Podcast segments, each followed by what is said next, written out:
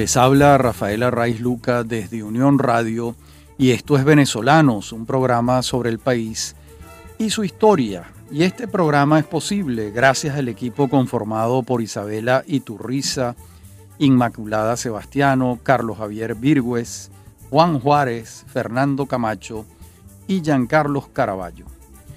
También puedes seguir la transmisión en vivo en www.mundour.com. Debes buscar la pestaña de radio en vivo, bajar y darle clic en Unión Radio 90.3. Recuerda que nos puedes seguir en arroba mundo en arroba radioescuela ur y en arroba Rafaela en Twitter. Mi número de productor nacional independiente 30720.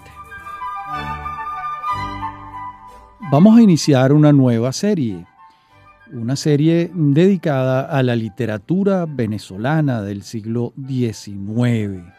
Y comencemos por un dato ilustrativo de la literatura en el periodo colonial venezolano, y es que en Venezuela la llegada, la instalación de la imprenta fue muy tardía.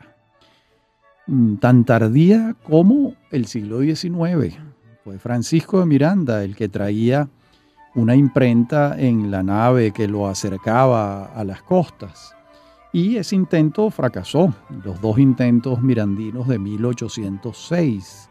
Y esa mm, imprenta que él traía, según Aristides Rojas, fue depositada en la isla de Trinidad después del fracaso de la expedición y allá en Trinidad la adquirieron dos norteamericanos de apellidos Gallagher y Lamb y ellos se las trajeron a Caracas y establecieron la primera imprenta en Caracas con la que se mm, imprimieron los ejemplares de la Gaceta de Caracas, un periódico, el primer periódico venezolano. Em, a partir de 1808, de modo que estamos hablando de una imprenta mm, y en el periodo todavía colonial. Y luego, con esa misma imprenta se va a imprimir, valga la redundancia, el calendario manual y guía universal de forasteros en Venezuela para 1810. Ese fue el primer libro impreso en Venezuela. Y gracias a las investigaciones de Pedro Graces, el gran catalán venezolano que le dedicó su vida a los estudios en Venezuela, gracias a él, en 1952 eh, se publica un estudio donde Graces demuestra que no solo fue el primer libro impreso en Venezuela, sino que su autor fue el joven Andrés Bello.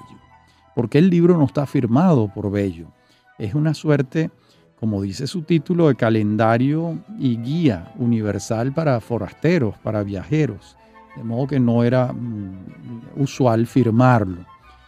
Pero para que se entienda todavía mejor lo que vengo diciendo sobre la llegada de la imprenta a Venezuela, recordemos lo siguiente. ¿Dónde se establece la imprenta en América primero? Bueno, en México, en 1535 en Lima en 1583. Muchos años después se establece en los Estados Unidos, en 1638. En la Argentina se establece en el año 1700. En La Habana en el año 1707. Y en Bogotá en 1738. Estos datos nos los ofrece Pedro Enríquez Ureña, ese gran dominicano en su libro Historia de la Cultura en la América Hispana. Y por si acaso no fuese suficiente demostración de la precariedad de las expresiones literarias, el hecho de no disponer de imprenta, sino hasta los primeros años del siglo XIX, ofrezcamos algunos juicios de los estudiosos sobre esto. Antes debo aclarar lo siguiente.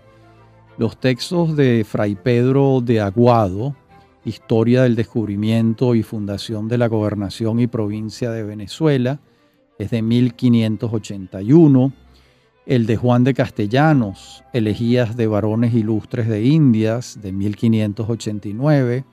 El de Fray Pedro Simón, noticias historiales de las conquistas eh, de tierra firme en las Indias Occidentales, es de 1626, y el de José de Oviedo y Baños, Historia de la Conquista y Población de la Provincia de Venezuela, de 1723, no son suficientes como para llevarnos a afirmar que hubo una literatura colonial venezolana en el sentido en que venimos hablando. Es decir, eh, no hubo, al no contar con una imprenta, pues mm, se publicaron algunos libros sobre el tema, sobre temas venezolanos, por supuesto, impresos en su totalidad en España y probablemente alguno en alguna imprenta americana, pero con seguridad en ninguna imprenta venezolana porque no la había. De modo que em, cuando nos referimos a una literatura, estamos pensando en un sistema, en un corpus, no en inspiraciones aisladas, que son muy valiosas por lo demás, mm, pero mm, nos referimos sobre todo a eso. Y para no ser demasiado contundentes, aceptemos que hubo algunas manifestaciones literarias durante el largo periodo colonial. Mm, por ejemplo, las de Fray José Antonio Navarrete fueron de extraordinaria importancia, pero no circularon porque no pudo, imprimirlas en su tiempo y se imprimieron mucho tiempo después. De modo que la expresión literaria de los hijos de aquella sociedad no fue suficiente como para poder hablar de una literatura colonial venezolana. Sobre todo, insisto, si pensamos en la literatura como un tejido de lectura y escritura que se expresa de manera abundante y llega a formar un sistema. Porque no solo la literatura requiere de quien la escriba, sino de quien la lea. Por eso hablamos de un sistema. Y el crítico Julio Calcaño mm, señala, fue a finales del siglo último, él se refiere al siglo XVIII, cuando la revolución de los Estados Unidos del Norte, la revolución de Francia y el consiguiente estado anormal de la península abrieron nuevas sendas a las ideas de los suramericanos, hicieron posible la introducción clandestina de libros prohibidos, y contribuyeron en gran manera a la lucha de independencia, que cambió por completo la mísera condición de las colonias, las cuales acaso hubiera conservado España con la práctica de un sistema de colonización y gobierno, y con la difusión de las luces que preparan el corazón y el espíritu para figurar en la escena de la civilización. Nuestra literatura alborea con el sol de la revolución de independencia. Esto es lo que señala mm, Julio Calcaño. Y no le falta razón. Y aquí hay un dato interesante que él apunta, y es la introducción de libros en el universo liberal que entraron de manera subrepticia a Venezuela. En ese sentido, Venezuela tenía una ventaja en relación con otros países de América Latina, como puede ser Ecuador o Perú o Chile y es la cercanía de Europa. El primer país que se encontraba cualquier barco que viniese de Europa eran primero las islas, las Antillas Mayores y las Antillas Menores, y una vez penetrado la embarcación en el Mar Caribe se conseguía con las costas venezolanas. De allí que mm, la élite caraqueña, la élite coreana, eh, la élite cumanesa, tuvo acceso a libros que estaban proscritos por la Iglesia Católica. Eran los libros del liberalismo, de la ilustración, tanto inglesa como francesa, eh, con autores como John Locke, como Rousseau, que fueron libros que comenzaron a ser leídos por la élite y que fueron abriéndole un mundo de posibilidades a eh, las futuras repúblicas mm, americanas. Por su parte, Gonzalo Picón Febres, en su libro La literatura venezolana del siglo XIX, dice lo siguiente. Ningún venezolano medianamente ilustrado debe ignorar que la instrucción pública en Venezuela a finales del siglo XVIII y a principios del siglo XIX era pobre, deficiente y restringida en grado sumo por las reservas preventivas que la corona de España siempre tuvo para ilustrar a sus colonias de América y muy especialmente a Venezuela. Temía, sin duda alguna, que la propagación y lectura de los libros nuevos, la difusión copiosa de las ideas avanzadas y el espíritu revolucionario de los Estados Unidos y de Francia despertasen y luego avigorasen el de la independencia hispanoamericana, y por eso procuró a todo trance mantener a sus colonias en un estado de lamentable ignorancia. Esto dice Gonzalo Piconfebres. Hay otros motivos que podemos añadir a lo de Piconfebres, pero no es el momento de hacerlo. También coinciden en sus diagnósticos Calcaño y Piconfebres y vamos a ver entonces el juicio de Mariano Picón Salas, que lo ofrece en su libro Formación y Proceso de la Literatura Venezolana, un libro sumamente importante. Él dice allí lo siguiente, Venezuela no tuvo una literatura colonial que pueda compararse pálidamente, por lo menos por su volumen, con las de México, Perú o Nuevo Reino de Granada. La imprenta no llegará a Caracas hasta 1808 para convertirse en un instrumento de reacción antiespañola. Los papeles que quedan del siglo XVII y primera mitad del siglo XVIII coinciden en su barroquismo colonial con las de las otras partes de América. La misma erudición farragosa, el mismo retruécano, la misma fórmula altisonante. Es, he dicho en otro trabajo, una forma de intelecto que carece de espíritu histórico. Bien, en la próxima parte del programa seguimos viendo estos inicios de la literatura venezolana en el siglo XIX. Ya regresamos. En breve continúa Venezolanos. Somos Unión Radio Cultural.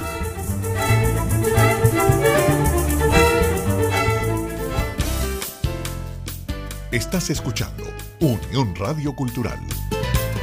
Este y otros programas de Venezolanos los puedes oír en formato podcast a través de anchor.fm para alguna sugerencia sobre este espacio, pueden escribirnos al correo rafaelarraiz.com y en Twitter, arroba rafaelarraiz. Somos Unión Radio Cultural.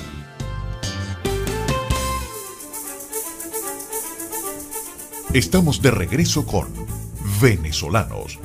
Somos Unión Radio Cultural.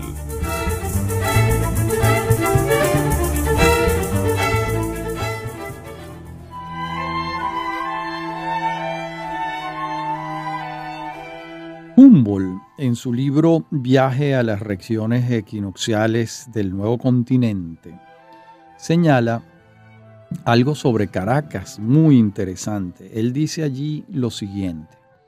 En muchas familias he hallado gusto por la instrucción, conocimiento de los modelos de literatura francesa e italiana y una predilección decidida por la música que cultivan con éxito y que sirve para unir las diferentes clases de la sociedad, como lo hace siempre la cultura de las bellas artes. Hasta allí la cita de Humboldt.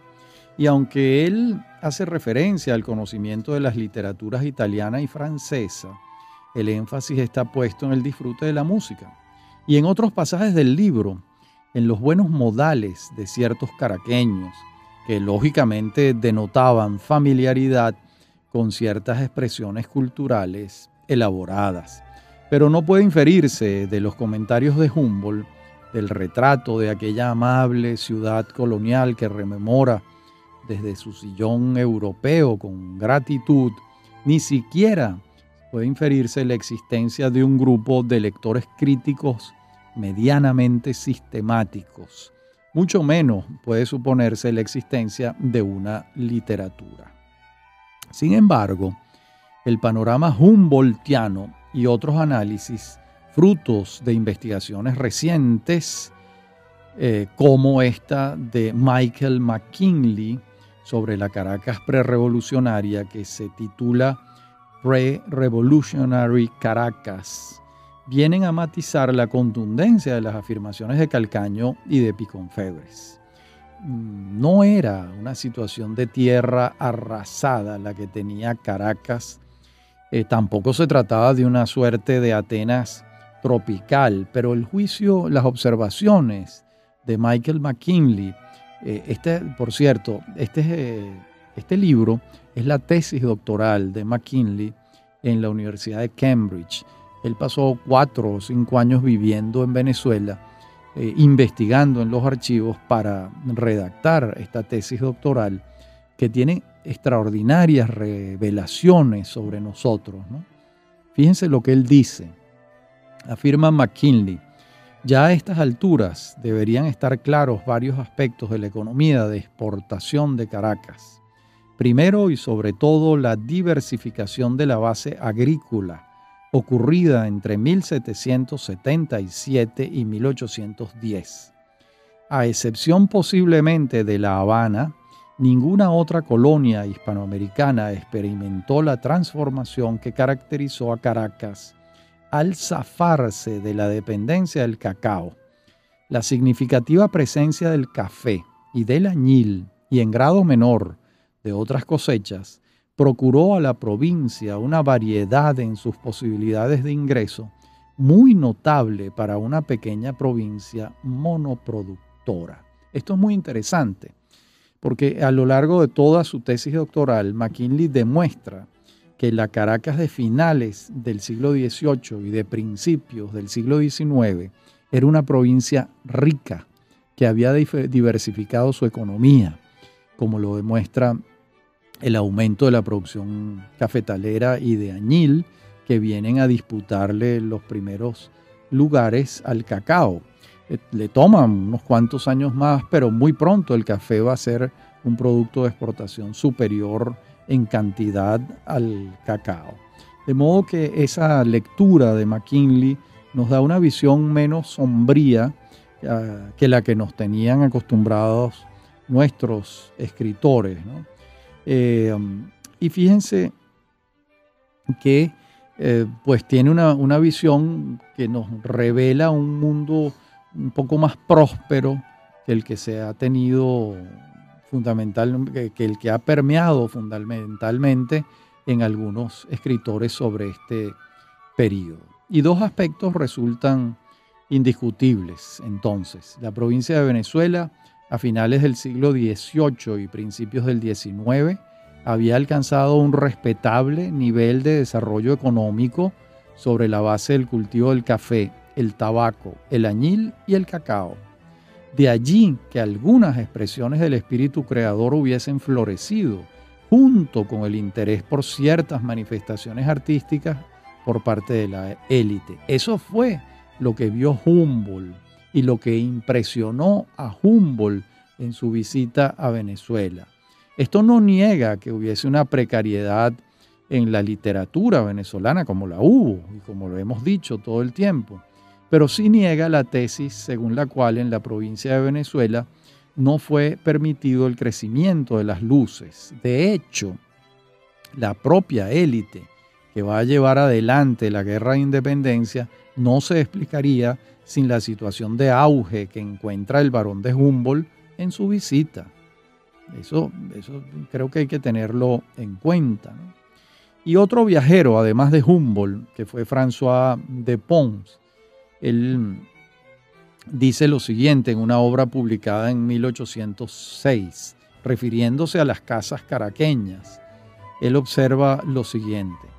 En ellas se ven hermosos espejos, cortinas de damasco carmesí en las ventanas y, en la, y puertas del interior, sillas y sofáes de madera, de estilo gótico, sobrecargados de dorados y con asientos de cuero, de damasco o de cerda, altos lechos cuyos elevados doseles muestran un exceso de dorado, cubiertos con hermosas colchas de damasco, y muchas almohadas de plumas con fundas de ricas muselinas guarnecidas de encajes. Hasta allí la cita de De Pons, que viene a respaldar la riqueza eh, que vio Humboldt en las casas caraqueñas. De modo que la prosperidad de entonces es fruto del cultivo de la tierra y del comercio con la península imperial, faenas en las que la compañía guipuzcoana tuvo su parte durante sus 50 años de labor en tierra venezolana, entre 1730 y 1780, así como los criollos que para entonces amasaban una fortuna considerable y eran incluso dueños de los barcos con los que enviaban sus frutos allende el océano. Será en esa sociedad colonial que tiene expresión en una ciudad capital, que para el año de 1800 registra alrededor de 30.000 habitantes.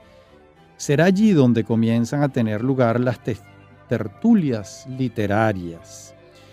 Van a ocurrir en casa de los Justaris. Ellos se llamaban Luis y Francisco Javier. Y bajo el entusiasmo de estos hermanos se reúne la élite de entonces a leer y declamar poemas, a compartir sus intentos prosísticos y a limar las rugosidades del espíritu al amparo de las letras. Corre la primera década del siglo XIX. ¿Quiénes asistían a estas peñas literarias? Pues dos caballeros muy respetados entonces, Miguel José Sanz y José Antonio Montenegro. Y junto a ellos estaban Vicente Salias, Vicente Tejera, Domingo Navas Espínola, José Domingo Díaz, José Luis Ramos y el joven Andrés Bello. Y este último, Andrés Bello, le va a confesar a su biógrafo, el chileno Miguel Luis Amunátegui, refiriéndose a los Justaris, él le va a confesar lo siguiente. Le dice Bello, ambos eran poetas, grandes favorecedores de los devotos de las musas, oficiosos aristarcos de los ingenios nobles que empezaban a despertarse. La casa de estos caballeros se había convertido en una especie de academia, a donde concurrían cuantos en la capital de Venezuela figuraban por las dotes del espíritu. Hasta allí lo que le dice Bello. Y claro, él no le puede decir, como es lógico, que el más destacado de esos jóvenes poetas era él, y continúa relatándole a Munátegui la Caracas de su juventud y le dice, no había matrimonio, ni bautizo, ni colación de beneficio eclesiástico o grado universitario, ni día de santo, ni banquete, ni fiesta pública o privada en que no se leyeran o recitaran redondillas, décimas, octavas, sonetos. De modo que también a la música también la acompañaba la poesía, como estamos viendo, como estamos señalando con base en estas confesiones que le hace Andrés Bello a su biógrafo chileno Miguel Luis Amunate. Y el buen nivel de ejecución y de composición alcanzado por la música en la Venezuela colonial, de acuerdo con el juicio de los conocedores en la materia, pues no se corresponde con el de la expresión poética. Esta vuela menos alto, la verdad.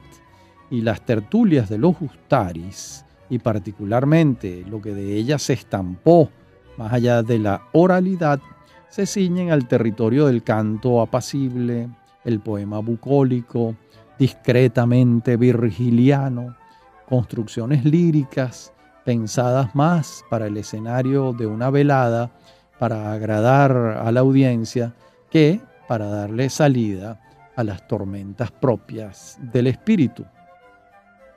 Pero si los logros poéticos fueron menores, incluidos los del joven Bello, los referidos al dominio de las ciencias jurídicas y el pensamiento, pues no fueron despreciables.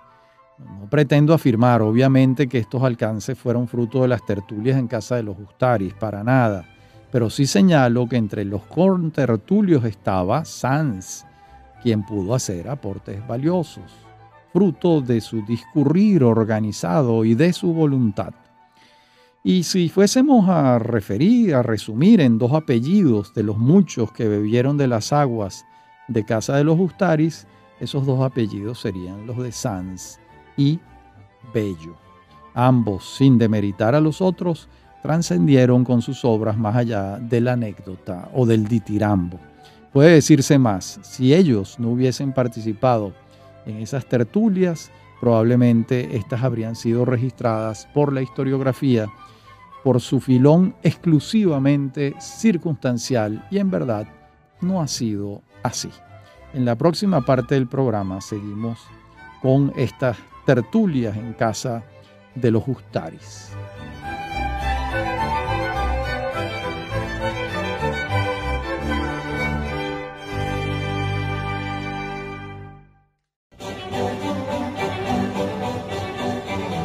Bien, la historiografía rescata estas tertulias en casa de los Justaris y les atribuye una importancia principal. Por ejemplo, Piconfebres tiene a estas tertulias como el escenario donde nació la literatura venezolana. Y fíjense lo que él dice allí. Dice, pero de aquellos literatos y poetas bisoños, poco instruidos en el arte, ignorantes de los buenos modelos castellanos, sin mayores alcances ni gallardía de imaginación, y por añadidura amanerados en fuerza de la imitación pseudoclásica imperante, apenas quedan hoy los nombres y algunas de sus obras, de muy escaso brillo y mérito en el fondo y en la forma. Bueno, suponemos que queda a salvo de esta sentencia de Piconcebre, pues Andrés Bello, ¿no?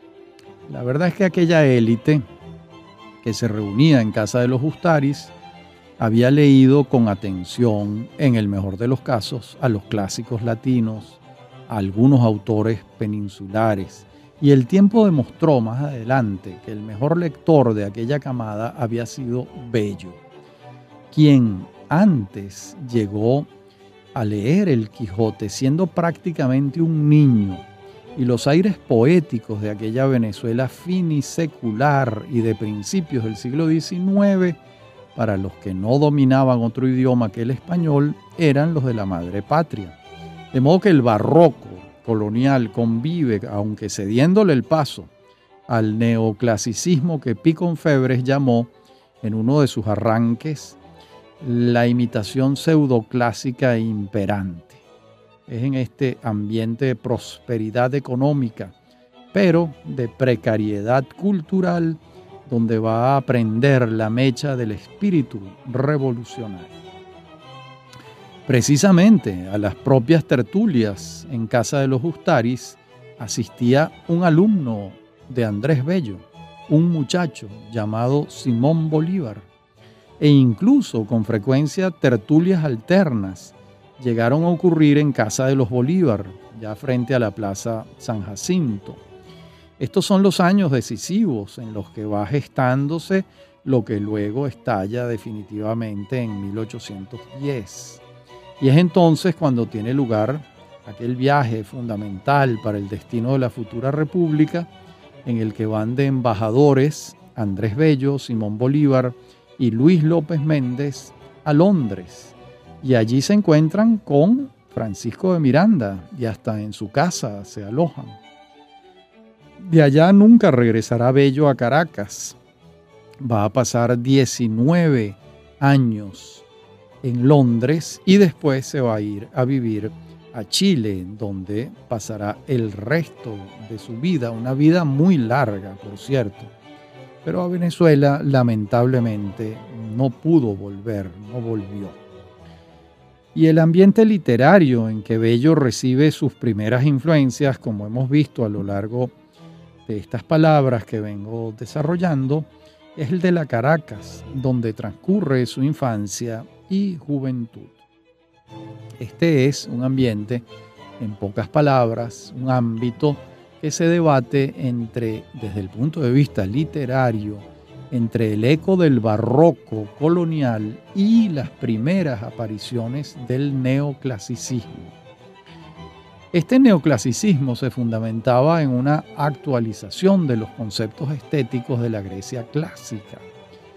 El neoclasicismo que llegaba hasta estas costas del trópico caribeño venía matizado por el crisol ibérico, pero en su esencia mantenía su teología, es decir, la razón está en el centro del proceso creador.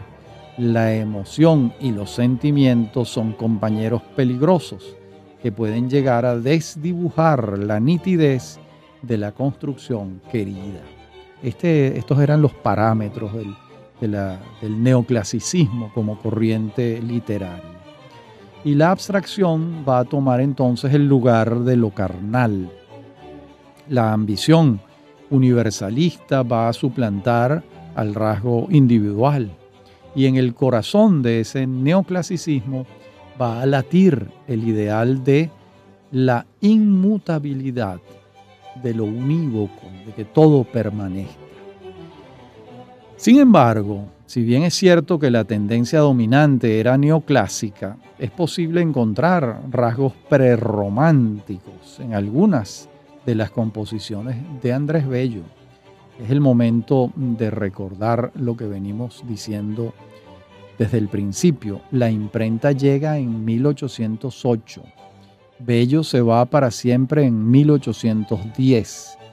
De modo que las composiciones poéticas que tejió en aquellos años no podían ser publicadas. De hecho, las editó muchos años después e incluso algunos no algunas no fueron propiamente publicadas por él, sino salvadas en la memoria de algunos compañeros que las habían aprendido y memorizado, oyéndoselas declamar al joven bello en las tertulias de casa de los hermanos Ustaris. Andrés Bello nace en Caracas en 1781 y fallece en Santiago de Chile en 1865, de modo que vive 84 años. Y más allá de lo que hemos visto de su infancia y primera juventud en Caracas, lo cierto es que la vida de Andrés Bello en la capital de Gran Bretaña, en Londres, no fue miel sobre hojuelas. No solo temió en algún momento acercarse a la mendicidad, sino que pasó, le pasó de todo en la vida. Se hizo viudo, vio como muchos de sus hijos pequeños, em, bueno, tenían que crecer sin su madre, su esposa muere, después vuelve a casarse, tiene más hijos y eh, pues no había manera de que entre los hijos que tuvo con la primera esposa y los hijos que va a tener con la segunda, no había manera de que los ingresos alcanzasen para tener una vida medianamente decorosa. De modo que mm, varias veces temió acercarse a la pobreza más cruda. Y la vida de Bello podemos organizarla en tres etapas para comprenderla mejor. Una primera etapa que comienza con su nacimiento en Caracas y culmina con su viaje a Londres en 1810.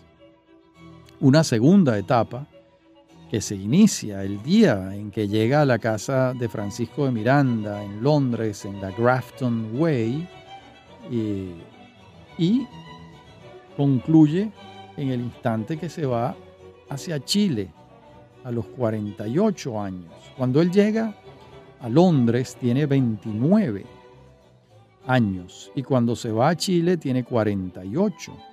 Y aquí empieza su tercera y última etapa que es la de la plenitud chilena, que concluye a los 84 años cuando fallece en 1865. De modo que él va a vivir en Chile entre los 48 y los 84. Y allí es donde va a escribir el grueso de su obra eh, que lo inmortaliza, como veremos luego. Y estas tres etapas vitales en pie para organizar también su obra poética. De su periodo caraqueño nos queda su lírica bucólica, aquella que Piconzalas llamó sueño virgiliano, aquella poesía que se declamaba en casa de los Gustaris y que luego fue publicada por Bello después de haber pasado por el crisol de severos criterios críticos suyos. Esta etapa no es, desde el punto de vista de la poesía, la más luminosa. Y la segunda etapa de Andrés Bello va de la mano de sus años londinenses. Él tenía una rutina diaria de asistir a la biblioteca de la British Museum a leer allí sistemática y fervorosamente. Incluso los bibliotecarios lo reconocían y le respetaban la costumbre de ocupar siempre el mismo sillón frente al mismo escritorio. Y eso lo hizo casi 20 años. Durante 19 años lo hizo. Allí estaba Mr. Bello leyendo, investigando, navegando entre folios y lomos de cuero que contenían el intento de organizar un mundo, sobreviviendo como preceptor de los hijos de primeras figuras de la política inglesa. En este caso, un preceptor era una especie de tutor, de profesor. Bello combinaba esos días entre la enseñanza y la investigación, entre la lectura y la escritura. Y hacia 1823, cuando ya tiene 13 años en Londres, le da forma a un proyecto editorial. Ese año sale la revista Biblioteca Americana, un órgano que anima la Sociedad de Americanos en Londres, a la cual naturalmente está afiliado Andrés Bello. Y en ella se publica su poema excepcional titulado Alocución a la Poesía. Esta revista tuvo, como era de esperarse, una corta vida, pero no ocurrió lo mismo con el entusiasmo de Bello.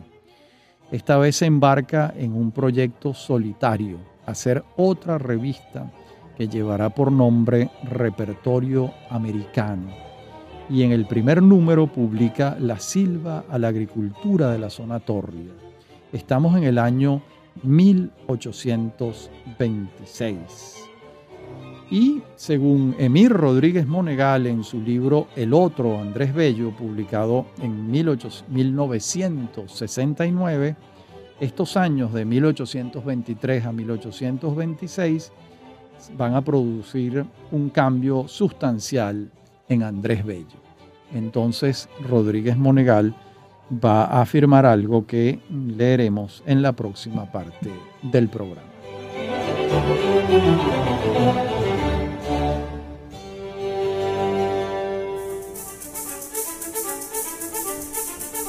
En breve continúa Venezolanos. Somos Unión Radio Cultural.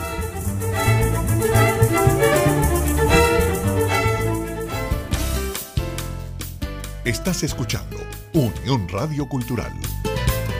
Este y otros programas de venezolanos los puedes oír en formato podcast a través de anchor.fm. Para alguna sugerencia sobre este espacio, pueden escribirnos al correo rafaelarraiz.com y en Twitter, arroba rafaelarraiz. Somos Unión Radio Cultural.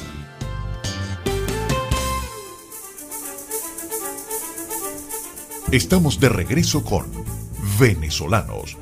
Somos Unión Radio Cultural.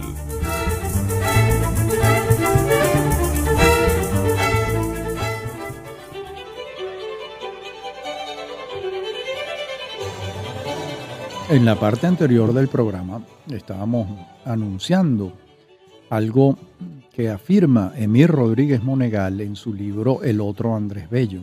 Dice lo siguiente se produce en la situación literaria y poética de Bello una transformación tan sutil que ha sido muy poco advertida, sino totalmente ignorada por sus biógrafos y críticos.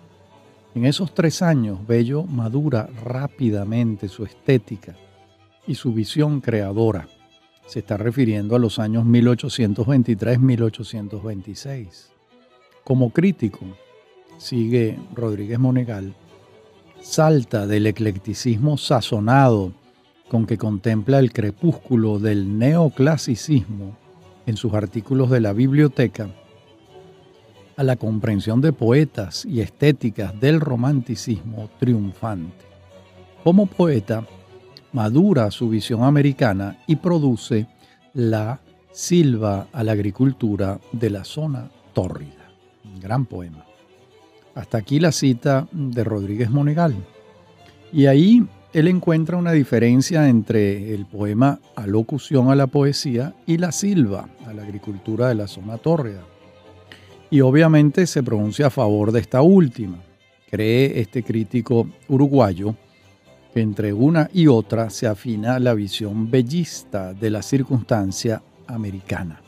Incluso llega a atribuirle este cambio al trato cotidiano de Bello con Olmedo, con Joaquín Olmedo. En efecto, este dato es valioso, pero de ninguna manera único. Las preocupaciones americanistas de Bello son de larga data. Lo que sí puede ser cierto, y aquí apunta bien Rodríguez Monegal, es que la presencia de Olmedo en Londres a partir de 1824 entusiasma a Bello en el avance de su silva. De hecho, el proyecto de las silvas lo viene afinando desde antes de la fundación de la Biblioteca Americana. Esto lo demuestra Pedro Pablo Barnola, sacerdote jesuita, en su estudio introductorio al segundo tomo de las obras completas de Bello, publicado este estudio y este tomo en 1962. Ambos textos, la locución y la silva, formaban parte de un largo poema que se titularía América y que estaría formado por las silvas que el autor ya había compuesto y por diversas razones el poema América nunca se publicó como tal, mientras que la alocución y la silva sí se publicaron y esas son las que sobrevivieron y llegaron hasta nuestros días. Es cierto que la silva es un poema de mayor importancia que la locución, yo sobre esto no tengo dudas. Y es probable que esta profundización de la mirada se haya dado en Andrés Bello por diversos motivos, entre ellos el diálogo intenso de los americanos de entonces en Londres, entre cuyos contertulios se hallaba Olmedo y ha debido sentir que llegaba el momento para el que se había preparado durante tantos años, darle cuerpo a una idea, pasar del triunfo sobre la corona española a la construcción de una república, que es una tarea muy distinta, y de allí que comenzara por nombrar los elementos. Él ha debido sentir, Bello, que la tarea de su compañero ya estaba casi concluida, aunque el propio Bolívar no lo pensaba así. Y ha debido sentir, Bello, que debía alzar su voz creadora. De allí que esa obsesión americana estaba sembrada en él, desde sus tiempos coloniales, en la Caracas natal, pero ahora, después de años de destierro, cuando podía expresarse en toda su magnitud. De allí que la silva la agricultura de la zona tórrida, aun siendo su poema más acabado, su poema fundacional, sea también un proyecto al que Bello le imaginaba diversas facetas. Ese proyecto americano del caraqueño Andrés Bello se expresaba de manera excelsa en su poesía, pero también lo hacía en su labor de profesor y lo hizo luego en su tarea de legislador en Chile y se expresaba en sus estudios lingüísticos y se expresaba en su tarea de filólogo. De modo que el bello de Londres, así como el de Caracas, va a estar preparándose sin saberlo para ser uno de los arquitectos intelectuales del nuevo mundo. Esa obsesión americana ya manifiesta en la locución encuentra un cauce más hondo, menos anecdótico, más universal, en la silva. Es como si el torrente que pide espacio en la locución encontrase mayor contención y en consecuencia mayor intensidad en los linderos que le va a fijar la silva a la agricultura de la zona tórrida. La discusión sobre esta alternativa no es nueva, pero no por ello estamos relevados de decir algo sobre ella. Fíjense, si bien es cierto que en ambos poemas Andrés Bello se dirige a alguien apelando a una forma sucedánea de la epístola, no deja de ser cierto que en la silva el destinatario es menos abstracto que en la locución. Ese recurso de dirigirse a la poesía en la locución, humanizándola, para invitarla a posar sus alas sobre el espacio americano, es más fácil que el de dirigirse a la zona tórrida sobre todo si la invitación a la poesía casi de inmediato se descubre como una estrategia para la descripción de los avatares heroicos de la guerra de independencia y la relación celebratoria de las ciudades y los países americanos. Ese paseo que efectúa Bello no puede ser más completo, siempre de la mano de la referencia a la mitología clásica. Esto es importante.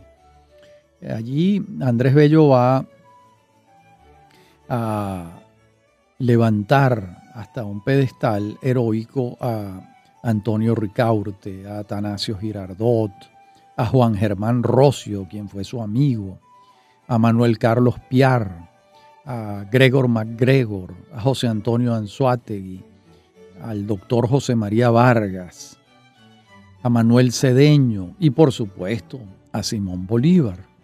Y en esa relación poética va a condenar a José Tomás Bobes y Mm, no deja de rendirle tributo a su amistad entrañable con Javier Ustaris. Así es como la locución va avanzando en un tono celebratorio, pero ciertamente comedido, como era bello, hacia un territorio enumerativo en el que se dan la mano la crónica y el verso.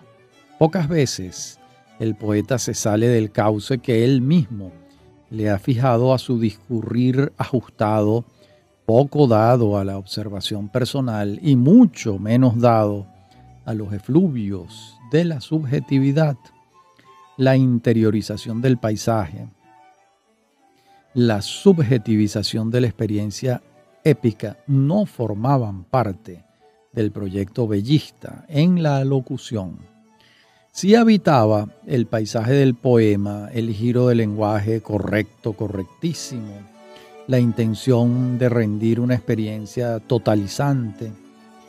De modo que no buscaba don Andrés la intensidad, o al menos eso parece, si lo juzgamos por el fruto entregado. De hecho, en un poema tan largo y a veces de tan trabajosa lectura, el riesgo de perderse en unas aguas quietas es grande. Es probablemente por ello que el autor de pronto retoma la fuerza que lo anima y toca la lira con mayor potencia. Pero si en la locución la invitación a la poesía es a mirar hacia el nuevo continente, su geografía, su época, su épica libertaria, en la silva, la agricultura de la zona tórrida se articula una proposición más compleja. Es la obsesión que mueve a Bello. En este poema es de otro tenor, digamos que eh, en, la silva hay un llamado a la paz, una paz con la que Bello sueña, ¿verdad?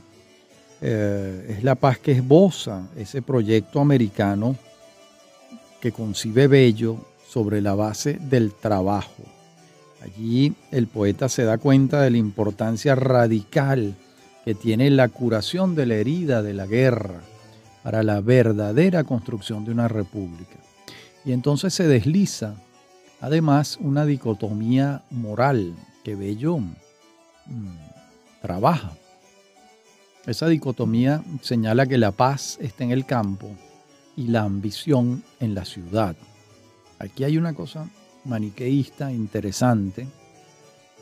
Aquí esgrime una sonrisa el bello lector de la poesía clásica pero también aparece el, humanista. Bien, y hasta aquí nuestro programa de hoy. En el próximo continuaremos con el final del el análisis de la obra poética y literaria de Andrés Bello y comenzaremos también a revisar a los sucesores de Andrés Bello en la literatura venezolana. Y este programa es posible gracias al equipo conformado por Isabela Iturriza, Inmaculada Sebastiano, Carlos Javier Virgües, Juan Juárez, Fernando Camacho y Giancarlos Caraballo. También puedes seguir la transmisión en vivo en www.mundour.com. Debes buscar la pestaña de Radio en vivo, bajar y darle clic en Unión Radio 90.3. Recuerda que nos puedes seguir en arroba mundo en arroba radioescuela UR y en arroba Rafaela en Twitter. Mi número de productor nacional independiente 30720.